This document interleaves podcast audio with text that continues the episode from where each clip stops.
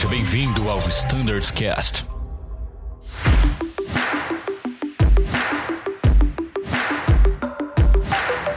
Fala pessoal que escuta o Standards Cast, mais uma vez bem-vindos. E hoje a gente vai falar um pouquinho da frota ATR.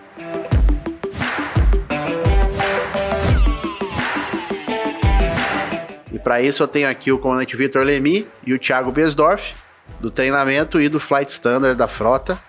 A gente vai falar então um pouquinho hoje sobre a frota ATR. Seja muito bem-vindo. Tudo bem, Lemi? Tudo bem, obrigado pelo, pelo convite, é muito agradável participar. Fala, Tiagão. Fala, Xará, tudo certo? Fala, pessoal de casa, tudo bem? Isso é um prazer mais, mais esse bate-papo aí com vocês. Maravilha, então já vamos iniciando aí nosso assunto, bem um assunto bem pertinente hoje aí, que eu tenho certeza que gera muitas dúvidas, é, não só no ATR, mas em várias frotas aí, com relação a landing gear, né? A gente tem várias falhas, várias, várias situações que podem ocorrer aí durante o nosso voo, que a gente tenha que fazer um gerenciamento dessa situação. Então, no ATR especificamente, né, Tiagão, o que, que a gente tem aí com relação ao landing gear, sobre as indicações, o que, que a gente pode falar para a galera?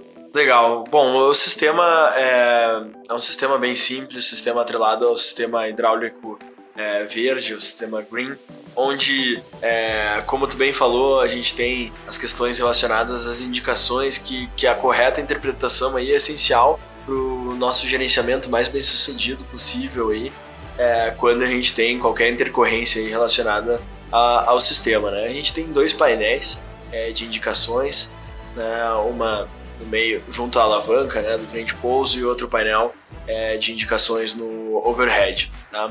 Basicamente, as indicações que a gente tem nesse painel, uh, a primeira delas, a indicação verde, né, que indica que o trem está baixado e travado na posição. E o que, que é legal é, de falar a respeito da indicação verde? É que não existe uma indicação é, green é, espúria, né? Não tem como a gente ter o sensor falhar indicando que o trem está baixado e travado. Se a gente tem essas indicações, de fato o trem está baixado e travado. Tá? E a outra indicação que a gente tem a indicação de unlock.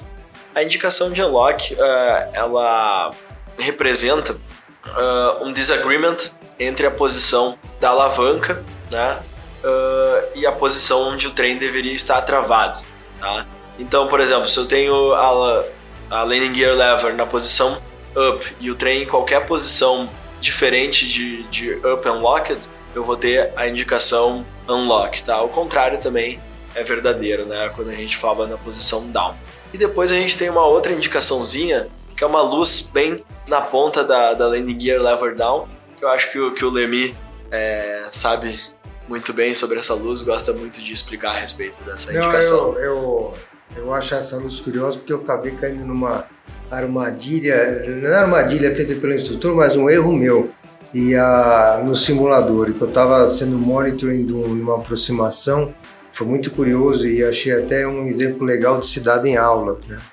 Porque, mas depois eu explico um pouco melhor. Mas só vou contar o evento para vocês entenderem que curioso foi.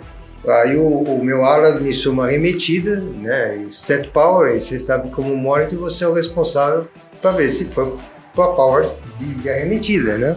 E aí ele colocou não exatamente na posição ramp e eu falei, opa, vamos colocar na posição ramp. Aí eu completei a potência, mas não ah, quando ele pediu o gear up, eu não dei o gear, eu, eu dei o gear up, mas eu não, não tinha levado os flaps para 15. Eu só fiquei atento lá no, no, na potência, o flap deixei em 30. Quando deu o gear, quando eu dei o gear up, aí eu olhei para a alavanca lá com aquela luz na alavanca, né? Vermelha. Eu falei, caramba, o que, que é essa luz vermelha aqui, né? Pô, o flap, pum, eu coloquei para 15 o flap e a luz apagou, né? Então esse foi um exemplo interessante, mas para que serve essa luz, né? Essa luz aí, ela, ela acende quando o, o, os dois painéis, os dois painéis, cada painel vem, a informação vem de um MFC, né? E, então cada MFC dá uma informação para cada painel. Quando, quando os dois painéis estiverem, estiverem indicando que qualquer um dos trens não está abaixado, travado, o avião, quando passar por 500 pés na configuração de pouso, vai acender essa luz.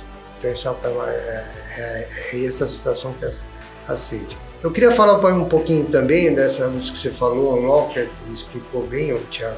Mas eu até dou, acho, culpa um pouco do treinamento, porque a gente explicou sempre de uma forma assim, o que é essa luz unlock? É, é em trânsito. Então o pessoal sempre respondia em trânsito, em trânsito.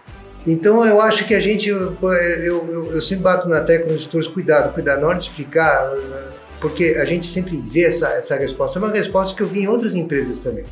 É, falando assim, essa luz é meia, luz é... não é, é aquilo que o Thiago falou, é um disagreement, a, a, a, a alavanca está numa posição e o trem, qualquer um deles lá fora, se não tiver na posição que está a alavanca, vai acender essa luz. Unlock em trânsito é uma situação, é uma é um dos exemplos né, do, da, da situação. Então é importante é, enfatizar isso. E falando, voltando um pouquinho para essa luz, é, o nome técnico dela, é, essa luz na ponta da alavanca, né? É Gear Handle Red Light é o nome que o, que o FCOM utiliza. Né? E para deixar bem claro para o pessoal de casa, já que aqui a gente não tem o recurso da imagem, né? É aquela luzinha na ponta da alavanca do trem de pouso. O pessoal de inicial acha que quando entra, né, deve ser que botão que é esse, né? É, exatamente. Não é botão nenhum, aquilo é uma, é uma lampadinha, né? Exatamente. Então, é, acho que o Lemi deixou bem claro ali a, a, a lógica dessa indicação. Né? E falando um pouquinho da, das falhas que a gente pode ter, falar um pouco da falha mais simples que pode ocorrer, tá? mas que também requer a, a, leitura de um procedimento através do Electronic Checklist, que é a falha onde eu tenho uma indicação em apenas um dos painéis da aeronave, uma indicação de unlock, por exemplo. Tá? Se eu tiver uma indicação unlock somente no painel é, do overhead. Né? O procedimento ele vai é, nos instruir é, para desconsiderar né, essa indicação né, uh, quando a gente tem somente um, em, a indicação em um dos painéis. Né? A falha só é confirmada se a gente tiver uma indicação unlock em ambos os painéis. Então, acho inicialmente deixar bem claro essa questão. Né? E mesmo sendo simples, ela requer aí a leitura do procedimento através é, do ECL. Tá? E daí, uh, para as demais falhas, uh, quando a gente tiver indicações de unlock, a gente pode ter duas situações. Né? A gente pode ter a situação do unlock ao recolher o trem de pouso, né, um, unlock confirmado nessa situação, recolher de, o trem de pouso, ou no momento que eu vou estender o meu trem de pouso. Uh, e elas têm uma peculiaridade em termos de conceito na hora de executar o procedimento. Tá? No momento que a gente recolhe o trem de pouso e uma indicação unlock se confirma, o procedimento que eu vou realizar no ECL é o Landing Gear Retraction Impossible. Tá? Muita gente associa esse procedimento a somente os casos que a gente também já muito treinou aqui no simulador, tem cenário de loft com essa situação, no momento que a gente tem a alavanca travada também é o checklist para essa situação, mas ele também deve ser executado quando eu tenho um trem de pouso né, não travado né, devida posição no momento que eu recolho o trem, tá? E se eu tiver essa falha né, de, de unlock confirmada é, ao selecionar o landing gear down, tá? O procedimento que eu vou realizar no ECL é o landing gear unsafe indication, tá? Então a gente tem essa diferença os procedimentos eles são muito semelhantes, mas é apenas uma diferença conceitual é, de procedimentos, de quando eu vou realizar um e quando eu vou realizar outro.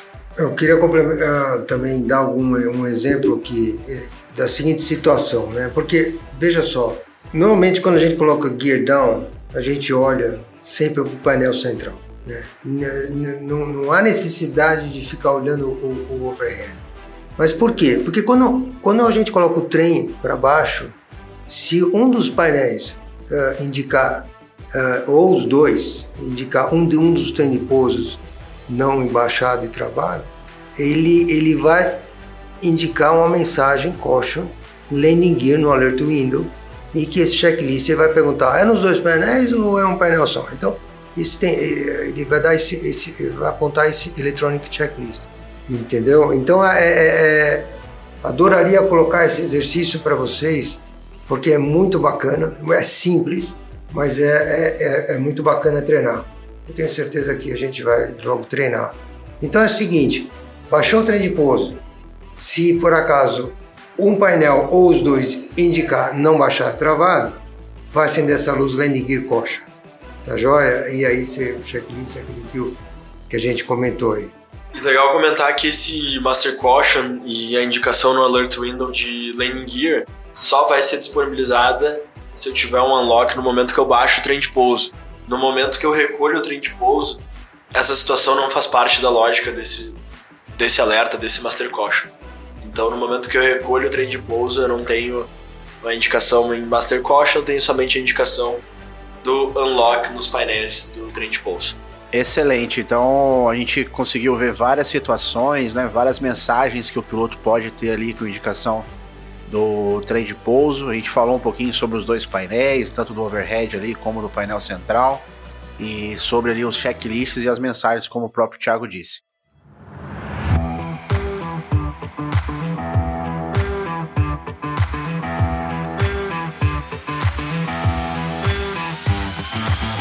Uma informação legal para a gente comentar também, né, pessoal, é sobre a penalidade de combustível. A gente sempre fala que trem de pouso embaixo, a gente com certeza vai consumir mais e trazendo isso para a realidade no simulador, às vezes os cenários, o avião fica ali, o piloto fica próximo já de algum aeroporto para alternar, mas a gente sabe que na realidade você pode estar decolando, por exemplo, é, numa situação de low visibility e aquele aeroporto não ser o suitable para você retornar de imediato e você tem que navegar ali para um alternado de decolagem com o trem embaixo. Acho legal a gente salientar com relação a esse gerenciamento do aumento do consumo de combustível, né? Sim, é, existe um aumento em torno de 20%, mas é interessante também lembrar, uh, o, o piloto tem que lembrar uma coisa, né? Ele, vamos supor, vamos supor que não haja um problema de trem de pouso. Eu vou alternar. Ele vou alternar, vou lá para o aeroporto alternado no nível 120, por exemplo. Ele vai numa determinada velocidade, com certeza maior que um 8.5, um gear up, certo? Com certeza vai estar. Então, quando ele está com o trem baixo, ele tem essa limitação. Óbvio, é VLE. Eu não vou passar disso. Então, o fato de eu não poder passar nisso, eu estou com uma potência menor. Eu tenho um consumo menor do que eu teria, sei lá, com 220 nós. Mas eu vou gastar mais tempo, então vai ter mais consumo. Entende? Não é, não é que ele vai ter também mais consumo só por causa do arrasto, porque vai ter baixa velocidade, vai demorar mais para chegar. Mas em resumo, o, o produto tem que pensar em torno de 20% a mais do consumo. E é muito interessante tu trazer esse exemplo aí da decolagem em LVO relacionado a uma falha de trem de pouso que a gente está sempre a gente pensa sempre na hipótese de uma falha monomotor nessa condição, pensa no nosso alternado em caso de falha monomotor, mas a gente está muito mais sujeito pelo histórico de falhas da indústria, isso não é um caso da Azul, né? A uma falha de trem de pouso do que uma falha de, de motor, né? Especialmente aí nessa, nessa situação. Outro ponto legal de falar em termos de gerenciamento relacionados às, às falhas de trem de pouso é as questões de performance relacionado ao SPS. Tá? No momento que a gente tem uma falha de trem de pouso, na verdade, qualquer falha que eu não possa recolher, que, que impeça é, é, o recolhimento do meu trem de pouso, e eu vou realizar a, o cálculo de performance no meu SPS adicionando essa em root failure, é muito provável que eu tenha uma limitação né, uh, relacionada a approach climb. Tá? É, por motivos óbvios, por questões de, de, de, conceito, né, o approach climb é um gradiente calculado na condição monomotor e com trem é, recolhido, né, com gear up. Né, e a gente vai estar tá, é, impossibilitado aí de, de, de recolher o trem, então de fato vai limitar muito. Então, essa limitação é bem comum de a gente ver no, no SPS, principalmente na, nesses ciclos de simulador que a gente pratica essa, esse determinado tipo de falha. Tá? E o que, que é legal falar? Eu posso pousar? É claro, eu, eu vou ter essa limitação somente uh, se eu tiver um acúmulo de falhas, se eu tiver um, é, essa impossibilidade de recolher o trem de pouso uh, e ainda tiver um monomotor né? Você é um azarado. Para remeter. Você é um azarado, hein, Thiago? É, é o teu dia. tá? Mas beleza, então eu posso pousar. Mas o SPS não vai me disponibilizar as velocidades. Né? Daí o que, que eu posso fazer nessa situação? Ou rodar o SPS pra, sem essa falha para descobrir as velocidades né, de aproximação, ou eu posso também buscar essas velocidades no nosso QRH. Né? Então essas são as duas opções.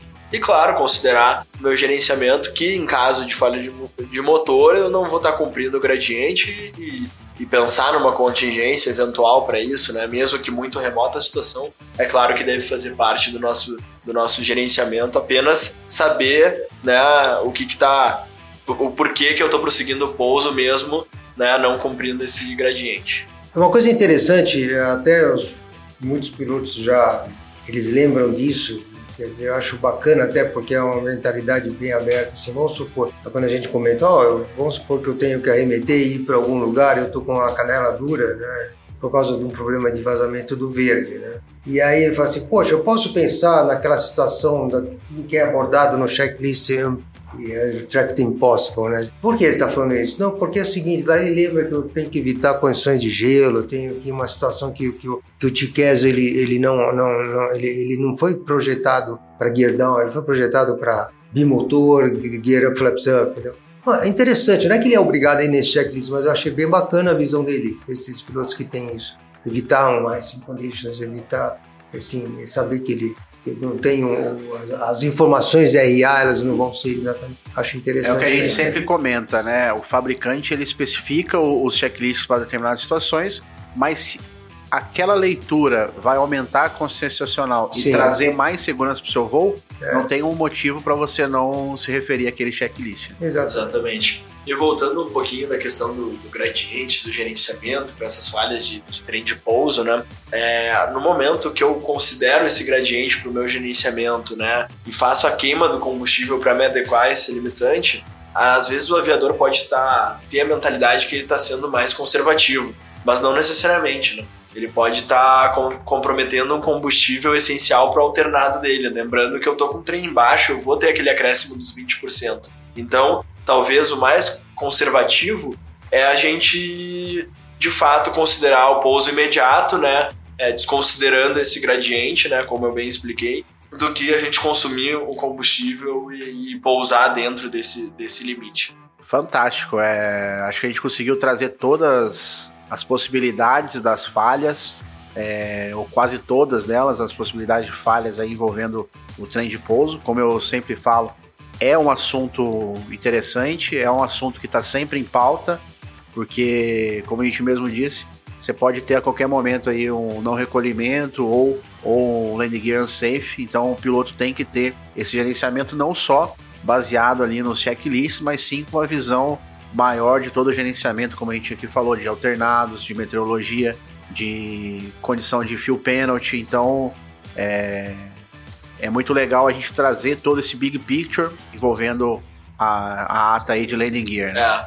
E para finalizar, pessoal, também uma falha que a gente é, é, considerava muito aqui era a questão do, do premature uplock closure, né? Que a gente tinha o fechamento prematuro da uplock em razão de um defeito de design do, do conjunto de, de freios e rodas que a gente que os nossos ATRs tinham aqui, tá? Uh, e só para finalizar essa questão, é, já faz tempo, né? Já faz uh, mais de dois anos que todos esses conjuntos de freios e rodas foram trocados e hoje é, essa situação não é considerada né, pelo, pelo conjunto ali de, de, freios e rodas que a gente tem. Né? Por esse motivo a gente tinha dois boletins indicando o gerenciamento para essas duas condições. Tá? É, os boletins eram o boletim 170 Landing Gear Snag Report e Landing Gear Retraction Issues, o boletim 176, né, 170 e 176, esses dois boletins eles estão sendo cancelados também. Maravilha.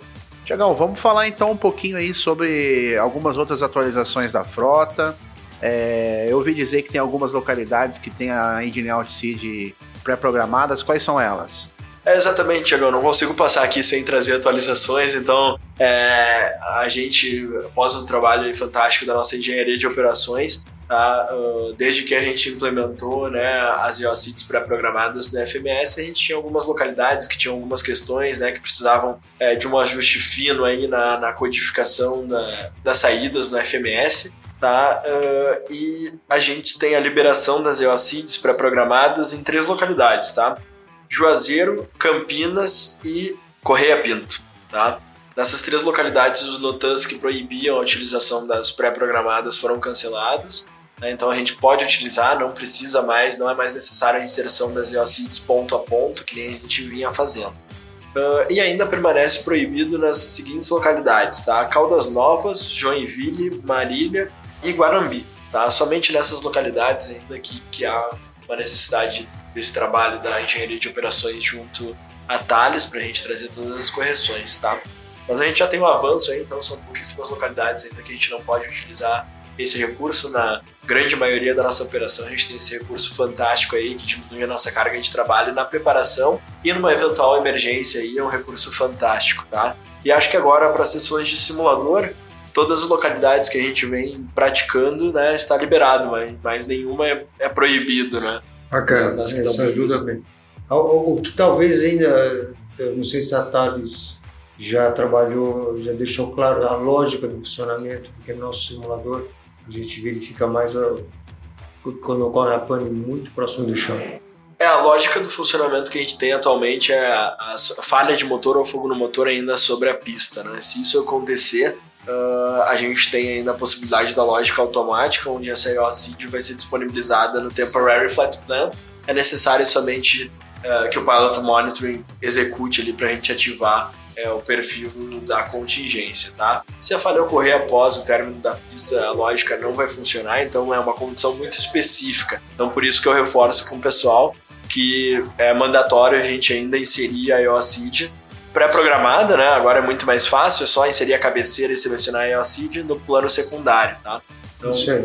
É mais, isso aí que eu tinha para vocês. Mais um grande ganho aí para a frota TR, que tem, como o Tiagão tá sempre vindo aqui trazendo grandes novidades. Sem dúvida nenhuma, o ano 2022 tem sido um grande ano aí para essa frota.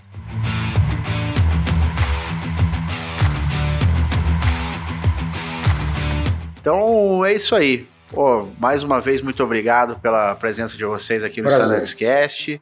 É, sem dúvida nenhuma, trouxe muito, agregou muito conhecimento e e trouxe também aí é, informações úteis para o grupo. Lemi, mais uma vez, muito obrigado. Eu que agradeço. Espero logo, logo participar de novo, é muito gostoso. A casa é sua, volte sempre. Tiagão, mais uma vez, obrigado.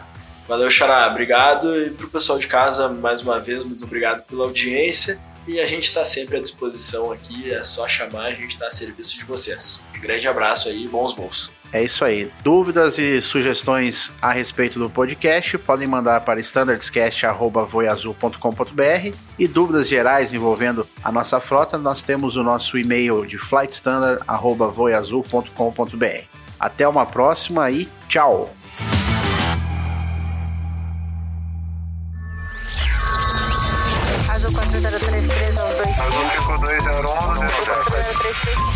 Você ouviu ao Standards Cast.